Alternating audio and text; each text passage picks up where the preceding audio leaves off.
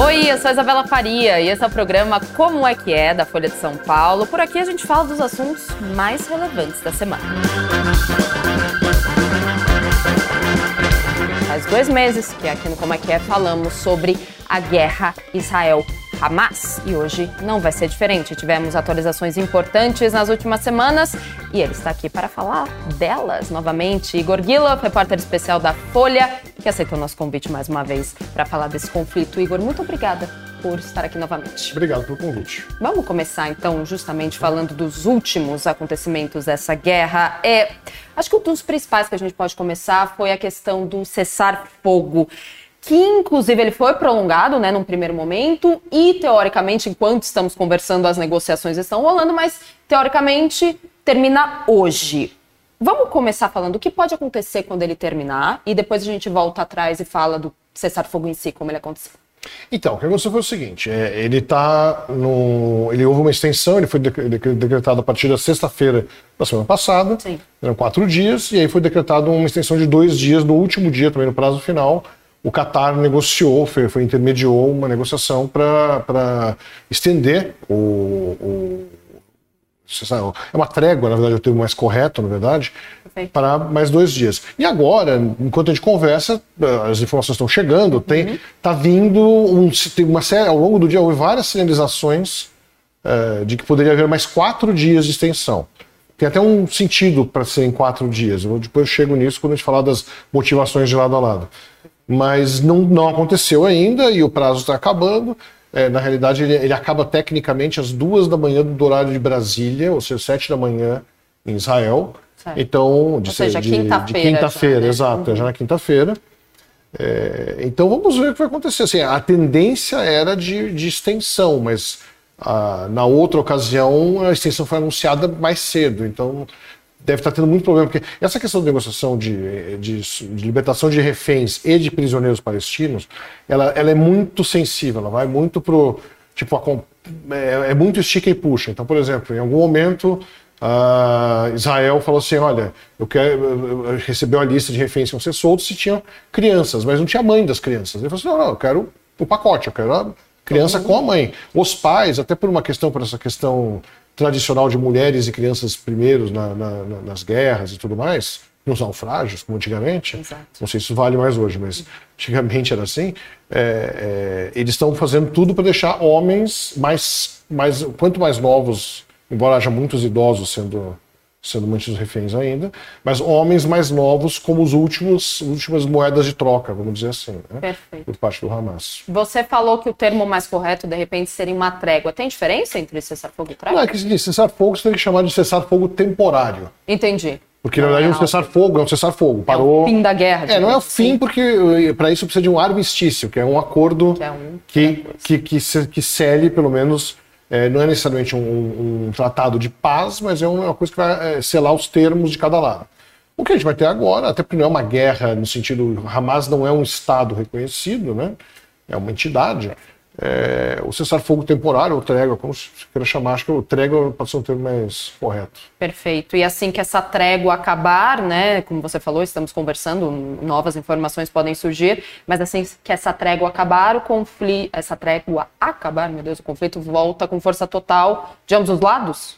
Então, essa, essa é uma questão interessante, porque para Israel, desde o começo, eles já avisaram. Aliás, é uma coisa muito curiosa, você senta para negociar com o seu inimigo, avisando que quando acabar a negociação eu vou te matar. É mais ou menos isso que foi colocado. Então é uma é, tem uma série de ambiguidades e meias palavras que acabam não fazendo muito sentido. Porque existe um discurso público de Israel, que é o discurso do governo Benjamin Netanyahu, ele precisa dizer para a população dele que ele vai acabar com o Hamas e vai impedir o Hamas de cometer a atrocidade que cometeu no dia 7 de outubro novamente, que foi o ataque que gerou essa confusão toda.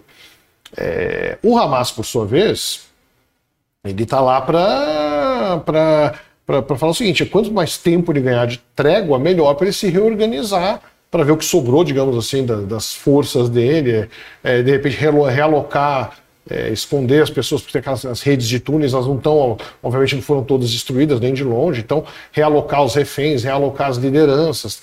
Então, para o Hamas acaba sendo ter uma vantagem militar, vamos dizer assim, esse tempo que ele está ganhando. E quem mais ganha, na verdade, de todo mundo é a, a, a a população de Gaza que não está sendo bombardeada é, juntamente com os terroristas. Né? Não é, obviamente não é todo mundo terrorista, enfim, estavam sendo governados pelo Hamas. Mas a questão para o Netanyahu é complicada porque ele precisa dizer que ele vai fazer, ele vai destruir o Hamas como ele tem prometido, uhum. ao mesmo tempo ele precisa soltar os reféns israelenses, que é a outra promessa dele. Só que você não faz uma coisa sem fazer outra, né? Você não consegue quebrar um ovo, fazer um omelete sem quebrar esse ovo. Então, você precisa ceder. Só que ele não pode dizer que vai ceder. Ao mesmo tempo, a, essa extensão da trégua, ela, ela, ela dificulta a vida dos militares para fazer a promessa dele de acabar, acabar com as capacidades do Hamas. Porque você está dando tempo para o Hamas se, se reorganizar e tudo mais. Então, é uma situação complexa, há uma pressão interna... É, em Tel Aviv muito forte sobre o governo. Eles têm, os relatos que chegam são de pessoas falando até que o, que o Netanyahu poderia cair eventualmente. Tem, a gente tem, um, tem falado bastante tem um pouco Tem um pouco de tudo aí, porque ele já é responsabilizado de forma geral pela, pela, pela crise em si, porque foi uma falha do sistema de inteligência dele e da política dele para com o Hamas e para com a autoridade palestina, que governa a Cisjordânia, que levaram a essa crise atual uma pesquisa que saiu recentemente, acho que é anteontem, de um jornal respeitado, falava em ah, que a oposição teria 52% de votos hoje contra menos de 27 do partido da coalizão que está no poder do Netanyahu. Perfeito. Que, por sua vez, é formada por radicais de direita. A, a, a coalizão, não o gabinete de guerra, mas a coalizão é, orgânica dele, que pedem para ele voltar para a guerra imediatamente, com ou sem reféns. Então, é uma confusão danada. Perfeito. Você falou, a gente está falando do cessar-fogo, você deu um pouquinho do que pode acontecer depois dessa situação, mas o que levou, então, a a acontecer esse cessar-fogo de fato? A gente pode falar de como ele foi feito, mas também qual o principal objetivo dele? É segurar um pouco os bombardeios na faixa de Gaza e liberar reféns? É, é, é uma pressão doméstica dupla, que, tá. é, desculpa, uma pressão dupla, uma doméstica e internacional. Do ponto de vista internacional, a, a, cresceu muito a, a, reprovação, a retaliação israelense no território palestino. Exato, então, muita gente, muita criança. Aquilo que a gente sempre vem falando desde o começo da guerra, que a imagem inicial da, da, da, da, barbaridade do Hamas foi sendo substituída pela morte de crianças e inocentes palestinos. Claro, não, são, não morreram só inocentes, mas, enfim, inocentes estão morrendo. Então, uh, é, politicamente, foi, foi ficando complicado para o governo de Israel justificar isso, especialmente em relação aos Estados Unidos, que é o principal fiador deles. Porque na Europa eles estão acostumados a receber críticas. Então, a França criticar Israel, bom, é meio do jogo. Sim. Agora, Israel, é, Estados Unidos é, um, é uma outra questão, porque existe uma influência muito forte da comunidade judaica e do lobby pró-Israel na política americana. A gente tem uma eleição chegando, então, é, para presidente, né? Perfeito. Então você tem uma série de questões que precisam ser levadas em conta. E, o, e, e na questão específica do presidente Joe Biden, que é um democrata, uh, do Partido Democrata, ele tem uma pressão interna no partido dele também, porque a boa parte do Departamento de Estado, da diplomacia americana do que ligado ao Partido Democrata é mais pró, assim, tem, tem um viés mais pró-palestino. E sempre foi pressionou muito contra o apoio incondicional que os Estados Unidos estão dando a Israel. Então havia uma pressão de dois lados. E dentro do país havia a questão dos reféns, principalmente. Havia a pressão dos radicais religiosos para acelerar a guerra, mas havia passeata de família, é, protestos diários. Em Tel Aviv tem lá uma, uma mesa com todas as cadeiras, com, com os nomes dos reféns que estão posta numa praça. Enfim, tem uma série de protestos diários em Israel que tornam a situação política do Netanyahu cada vez mais precária. Né? Antes da gente falar dos reféns, a gente pode falar então como esse, essa trégua, esse cessar-fogo veio a ter. Eu imagino que tenha mediadores, né? Tenham Exato. sido o principal, envolvidos, é, o, principal, né? o principal mediador é o Catar, Perfeito. que é aquela ditadura do, do, do Golfo Pérsico, onde o presidente Lula pousou hoje, inclusive. Uhum. É, ele é um, um, país que ele tem uma, uma, uma, ele tenta jogar com todos, todo mundo ao mesmo tempo. Então, a maior base militar americana no Oriente Médio fica no Catar. De operações, enfim, base aérea, com caças, bombardeios e tudo mais. Uh, ao mesmo tempo, o Qatar é a casa do exílio da liderança do Hamas. E vivem em luxo nababesco, segundo todos os relatos disponíveis. Então eles jogam para todo lado. O Qatar, durante um tempo, antes da Copa do ano passado, é, o Qatar foi isolado pelos rivais árabes, porque ele é um país ligado ao Irã, que é o principal inimigo de todo mundo na região. Junto com assim, especialmente Israel, dos Estados Unidos. Então, é, por um bom tempo, houve um bloqueio. Para você voar para o Catar, você tem que dar a volta pelo espaço aéreo da Arábia Saudita e, do, e dos Emirados Árabes Unidos, por exemplo. Agora isso acabou, então já voltaram as boas, mas há muita tensão regional e, e, e, o Catar sempre é, equilibrou todos os pratos. Então ele é o principal é, mediador. Evidentemente, os Estados Unidos participam é, como atores, assim como era naquela questão das listas de pessoas que iam ser repatriadas. É, enfim, é, é, mas o Catar é, digamos, o ponto de equilíbrio da, da, da, diplomacia regional agora. A gente pode começar agora falando dos reféns também. O Val Ferraz, ele já está fazendo aqui um comentário no Instagram. Fala do brasileiro Michel, que está em cativeiro há mais de 50 dias. Dê voz a este brasileiro. A gente tem alguma informação em relação a essa pessoa? Então, na verdade? Na verdade, a informação foi dada pelo governo de Israel lá atrás que muito provavelmente, porque ele, o, o, o, Michel Nissenbaum, ele, ele, tem 59 anos, ele é um israelense, é um brasileiro israelense, né? Ele tem nacionalidade israelense, mora, se não me engano, há 30 anos lá, mora muito tempo lá. E ele foi e, e ele desapareceu naquela confusão toda. Então todo, todos os sinais indicam que se eh, que ele foi pego na ação. Não se sabe se ele está vivo ou está morto, em que circunstância ele está nesse momento. Sim. Mas ele foi, ele foi aparentemente capturado. Não existe uma prova de que ele foi. É, é muito complicada essa questão dos reféns, porque, por exemplo, teve aquela questão do bebê. Uh, que até ontem, é, até ontem o Hamas, era um bebê de 10 meses, dizia que ele tinha sido sequestrado por outro grupo, pela Jihad Islâmica. Aí, facção. aí hoje já falou o contrário. Olha, na verdade, ele morreu, mas morreu num bombardeio de Israel antes da trégua.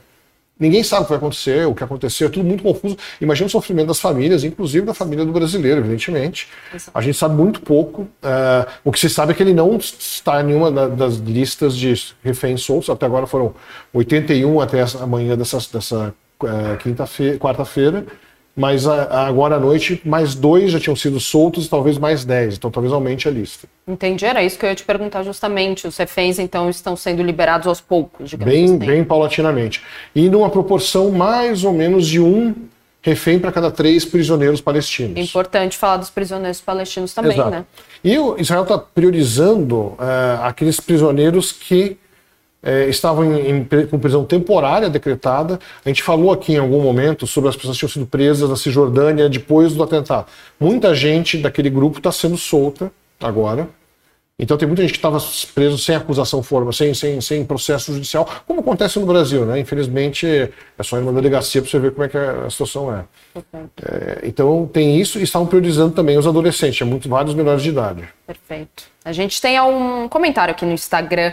Você falou sobre os Estados Unidos. R. Tavares deu aqui um complemento. Deveriam seguir as diretrizes dos Estados Unidos. Não negociar com terroristas, porque abre-se uma porta para que os sequestros continuem no pós-guerra. Primeiro eu vou fazer uma correção. Val Ferraz é uma moça? Desculpe, errei seu gênero. Agora, é, isso de não deveriam seguir as diretrizes dos Estados Unidos, deveriam, aliás, não negociar com terroristas, porque vai abrir uma porta aí para que os sequestros continuem no pós-guerra? Isso está sendo considerado de alguma Olha, isso não é uma, uma, lei pétrea, isso depende muito da circunstância política de cada região, de cada circunstância. Não, não existe muito. É... No caso Israel, do conflito israelo-palestino, historicamente há troca de prisioneiros por é, refém, só que nunca foi uma coisa desse tamanho e com essa gravidade, vamos dizer assim. A gente sempre cita aqui o caso do, daquele soldado que tinha sido sequestrado do lado da faixa de Gaza pelo Hamas, passou cinco anos preso e quando foi solto foi trocado por 1.027 prisioneiros palestinos. Então você tem uma deflação do terror, digamos assim, de lá para cá, e agora é um para três, é mais um para 1.027. Mas nunca teve uma situação na qual Uh, famílias inteiras foram sequestradas, mortas, brutalizadas, vandalizadas, como foram nesse caso. O, não dá nem para comparar o trauma nacional nesse caso com, com, com, qualquer outra circunstância dos Estados Unidos falando que não negocia um terrorista, porque na verdade ele não negocia às vezes na, na frente das câmeras, mas negocia por outros canais. Israel pode falar. Israel não senta com o Hamas diretamente. É, é, tem, o, tem o Qatar para falar pelo, pelo, pelo, pelo Hamas. Enfim, as coisas têm, têm várias, várias nuances. Né? A gente está falando dos reféns, mas também existem estrangeiros né, dentro dos reféns e reféns também que morreram, infelizmente. É, é uma pergunta no Instagram do Alan Carlos. Israel vai pagar ou oferecer algum tipo de indenização a familiares de estrangeiros que foram mortos pelo não Hamas? Tem, não tem essa informação, não, não, não foi citado, até agora não foi levantado. Não faz muito sentido, porque, enfim... São é, é, é, Pensa quando você vai viajar para o exterior, quando você faz uma apólice de seguro. Sim. Tem lá na apólice, que ninguém lê aquelas apólices que a gente faz lá, que paga 100 reais para ter cobertura durante um mês na Europa, por exemplo, quando você sai de férias. Exato. Tem lá, olha, em caso de revolução, revolta armada, meteoro, tsunami, enfim, não tem, não, ninguém vai pagar para você o seguro. Da mesma forma, o governo local não é responsável pela pessoa que está visitando o país. Né? Perfeito. Vamos falar um pouquinho da estratégia militar e do avanço do exército israelense também, Igor. O Oswaldo Moreno Filho está perguntando aqui no Instagram: o Hamas então vai ser aniquilado na estratégia militar de Israel? A gente sempre retoma esse assunto aqui, né? É muito difícil você aniquilar uma ideologia, digamos assim. É, que você pode aniquilar e é possível que isso aconteça. E isso estava acontecendo até a trégua. As lideranças? Você, você acabar com a estrutura a, a, capacidade dele de agir. Uhum. Você vai matar as lideranças militares, destruir a infraestrutura que eles tinham de túneis e de e apreender armamentos, destruir depósitos de armamentos. Você, você degrada isso. 100% não existe é, em terrorismo. Porque uma pessoa, é um, é um, é uma pessoa motivada pode fazer um estrago danado.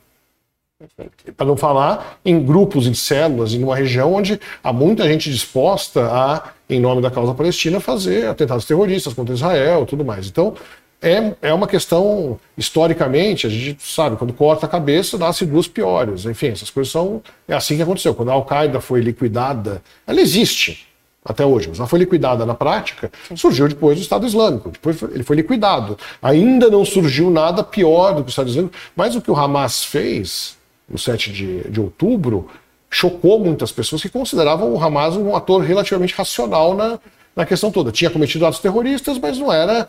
Eh, Nada tão não, não, nem todo mundo chamava eles de grupo terrorista, por exemplo. O que foi feito lá foi uma, uma brutalidade terrorista que lembra muito o que o Estado Islâmico fazia nos anos 2010 é, quando sequestrava pessoas, decapitava, fazia vídeos, aquelas coisas horríveis. Aquelas coisas assim, aqueles vídeos que inclusive eu imagino que você tenha visto por causa, por conta da, do seu trabalho, enfim, eu também vi, eram vídeos horrorosos. E a gente pode falar um pouquinho mais também da estratégia militar de Israel. Nas últimas semanas eles invadiram o principal hospital, né, em Gaza. Inclusive no nosso, não, acho que eu acredito que foi no último programa a gente estava conversando o que aconteceria quando Israel invadisse esse hospital. O que aconteceu? O que eles acharam lá? Então, eles foram duramente criticados, que era o hospital Al-Shifa, que é era o maior hospital de Sim, Gaza, e outros hospitais também foram cercados, invadidos. É, no Al-Shifa, que era visto como uma base importante do Hamas, de tu, com túneis, com, enfim, centro de comando e lugar para esconder reféns, para esconder lideranças, é, foram encontrados. É, e aí, aí é aquela história. A gente vive nesse mundo da, da. Em algum momento chamavam de, de, de, de, de meia-verdade, de talvez seja uma versão. Não, agora é tudo, tudo é fake ou tudo não é fake, tudo é a versão que vale. Então, muita gente não acredita, mas assim, existem provas relativamente sólidas em termos de vídeos e, e de testemunho de repórteres que puderam de poesia né, no local. Havia túneis do Hamas, sim, embaixo do hospital ligando a outras regiões, a outras áreas. Nem todos eles foram explorados pelo exército de Israel porque tão, provavelmente estão com armadilhas e tudo mais, né? Aquela coisa. É, então a gente tem uma, uma questão que assim, ele, é, ele era usado dessa forma 100% do tempo, você não tem como saber. Mas a estrutura estava lá. E foi encontrado armas em alguma quantidade, foram encontrados explosivos, é, já que é, coletes à prova de bala, foi encontrado material bélico na região do hospital. É, a Organização Mundial da Saúde, de toda forma, condenou a invasão, porque ela colocou em risco, evidentemente colocou em risco pacientes, e o cerco militar anterior à invasão do hospital é, certamente morreu gente por. Dizem que foram três bebês que morreram por falta de, de oxigênio, alguma coisa nas incubadoras. E aí o cerco dificultou o acesso e tudo mais. Mas o que todo mundo temia, que era um massacre, uma, um grande combate dentro do hospital que matasse um monte de civis e vocês, isso não aconteceu, felizmente. felizmente. Isso não aconteceu. A, a, ocupação foi relativamente ordeira e, e, teve um conflito no início com o pessoal do Hamas que estava do lado de fora do hospital. E depois é, acabou, acabou sendo, sendo, é, sendo resolvido acho que em um ou dois dias. Entendi. Israel prendeu o diretor do hospital. Okay. E aí foi muito criticado pela OMS também, dizendo que ele era, na verdade, um ponto de ligação entre os serviços do hospital e o Hamas, do ponto de vista prático. Além de ser conivente, é isso? É, exatamente. Seria um... ele, ele seria o cara que, digamos, organizava a presença do Hamas lá dentro. Aí não é. tem como ser. Aí vai ser aquela coisa, acusação contra a gente nunca vai saber, provavelmente, a verdade mesmo. Né? Novamente, as linhas são muito embaçadas nesse conflito também, como a gente fala muito aqui no programa. E a movimentação do exército israelense, então, depois dessa invasão ao hospital, ele continua avançando na direção da faixa sul, da então, parte sul da faixa de Gaza? Isso, como a gente já contou aqui uhum. antes, Gaza foi dividida em dois, onde tem operação terrestre, onde só, só bem, entre aspas, tem bombardeio. Na, na parte da operação terrestre, que é o norte, é estava tudo indo muito muita intensidade até a trégua. Tá. Agora, antes da trégua, o exército Israel tinha, tinha falado em mais de uma ocasião que, olha, na verdade a gente está pronto para ir agora para o sul. Porque a gente sabe que um monte vários líderes e pessoas importantes do Hamas fugiram para a parte sul. Então a gente vai atrás deles Sim. e vai continuar a nossa. e procurar depósitos de ar, fazer tudo que fizeram no norte lá. Só que aí tem um problema, que aquela faixa norte, o sul, foi para onde eles mandaram os moradores da faixa norte, para não morrerem no norte. Então, como eles iam fazer isso, era grande dúvida antes da trégua. O fato da trégua estar tá se estendendo também, nesse, nesse sentido, ajuda Israel do ponto de vista militar, porque eles podem se preparar melhor para ver o que, que, eles vão fazer. Talvez eles tenham, tenham fazendo um, um, uma, uma apreciação da situação em solo agora mais com menos, menos velocidade, com mais tempo para ver o que fazer. Agora, obviamente, você não sabe isso, que é segredo militar, né? Sim. Falando nas pessoas, então, que foram deslocadas da faixa norte para a faixa sul, os moradores, a gente teve, então, uma nova lista de repatriação de em relação ao Brasil, de brasileiros ou, enfim, palestinos com, com dupla cidadania. É, e aí, são quantos nomes? Vai ser mais fácil resgatá-los dessa vez? Porque a gente ficou, né, quase um mês falando aqui no programa é, sobre quão ver... difícil essa operação na é. Na verdade, vai ser mais difícil. Porque a lista é maior, é de 86 nomes. Só que a grande maioria é de palestinos parentes dos brasileiros que saíram, daqueles 30 e, e poucos que saíram. 30 e Dois, Dois. que saíram. Eu falar 31. Ah, o que acontece agora é que esses, esse pessoal, eles são tipo, não são parentes diretos, não são filhos e irmãos. Você está falando de primo, de avô, de tio, enfim, são pessoas que são parentes. Entendi. O Biel vai pintar um cunhado para fazer a piadinha. Então, aquela coisa assim, você não sabe o que vai ser. Então, para fazer o pente fino desses nomes, e o pente fino tem que ser feito pelo Egito, que é quem recebe, por Israel, que é quem permite a saída sem que jogue uma bomba em cima, com a consultoria do Qatar e dos Estados Unidos, é uma coisa complicada. O, os diplomatas com que eu conversei que estão a par do assunto, eles falam que, olha, a gente acredita que a lista, a gente fez uma lista ampla, mas a gente acredita que a lista vai ser reduzida, assim, alguns nomes, tanto a gente não divulga, eles não divulgam os nomes, até para não criar uma expectativa, porque fala assim, olha, não adianta, não tem, a gente não sabe quem que vai ser permitido sair ou não. Menos mal que tudo isso coincidiu, a lista foi elaborada no fim de semana, coincidiu com a trégua. Então está tendo aí um tempo para essas pessoas pelo menos respirarem, né? Não estão naquele sufoco que o pessoal que ficou uh, aquele mês tomando bomba na cabeça teve. Né? Mas seria mais fácil, né? Aproveitar a trégua para tentar tirá-los de lá, né? Teoricamente sim, mas aí toda a, a, a, Eu até tive essa conversa com um dos negociadores brasileiros da, da, da, desse caso. Uhum. Ele falou: sim, em tese seria, mas ele lembrou o problema é que agora toda a prioridade de, de passagem de pessoas, que as pessoas estão saindo pelo, aquela passagem de Rafah, que é no sul de Gaza. Uhum. Toda a prioridade é para os reféns. Toda a prioridade. E também né, e no caminho de volta dos palestinos. Então, é, embora alguns palestinos estejam sendo soltos na Cisjordânia e em Jerusalém Oriental também. Teve, teve isso também. Então não foram só todos para Gaza. Entendi. Algumas pessoas são soltas por lá. Perfeito. Vamos continuar falando de brasileiros, no caso um brasileiro, presidente Lula, que chegou nessa terça-feira à capital da Arábia Saudita para encontrar o príncipe do país. Você falou que hoje ele pousou no Catar. Então, o que, que esses encontros aí significam nesse contexto de guerra? Eu acho muito pouco. O Brasil tem uma posição conhecida né, de é. defender, a, defender o avanço de uma solução de dois estados para a questão da região, que é uma, ela coincide com a posição dos países árabes e é uma posição mais simpática, no geral, à causa palestina, embora depois de idas e vindas, né, como a já, já comentou aqui, o Brasil enfim condenou o ataque lá com dando nome aos bois, que foi o Hamas que cometeu tudo mais. É, mas acho que não muda nada, assim, do ponto de vista. O, é aquilo que eu sempre falo, assim, o peso.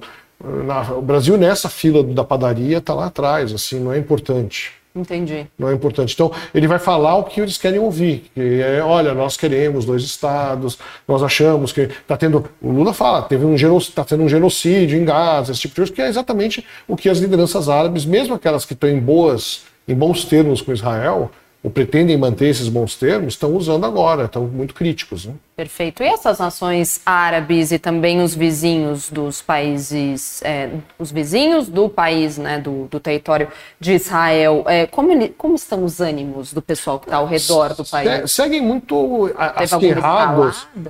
Assim, não, não teve nada de diferente e a trégua ela, ela ajudou para desanuviar um pouco aquela questão da fronteira com o Líbano, onde o Hezbollah estava atacando pontualmente, todo dia, mas eram coisas pontuais. Sim. Israel trocando fogo, estava sendo atacado por Israel. O Hezbollah, relembrando aqui, é o principal aliado uh, do Irã na região, é usado como um preposto, embora ele tenha sua agenda própria no Líbano, ele é um preposto também militar do Irã, para o Irã não se envolver na guerra. E assim como o Hamas também era um preposto militar do Irã, embora tenha sua agenda própria, são agendas diferentes. É, então isso aí desanuviou, porque parou de ter esse tipo de ataque lá no sul. No, no, desculpa, no norte, no sul do Líbano, no norte de Israel. No sul de Israel, em compensação, o Mar Vermelho está meio agitado. Você tem ataques de rebeldes pró-irãs contra é, é, posições israelenses, que daí vai lá, os israelenses derrubam os mísseis que eles estão jogando. E esses rebeldes pró-irãs ficam no Iêmen, que é longe, 1.500 quilômetros para o sul, mas eles têm mísseis que chegam lá.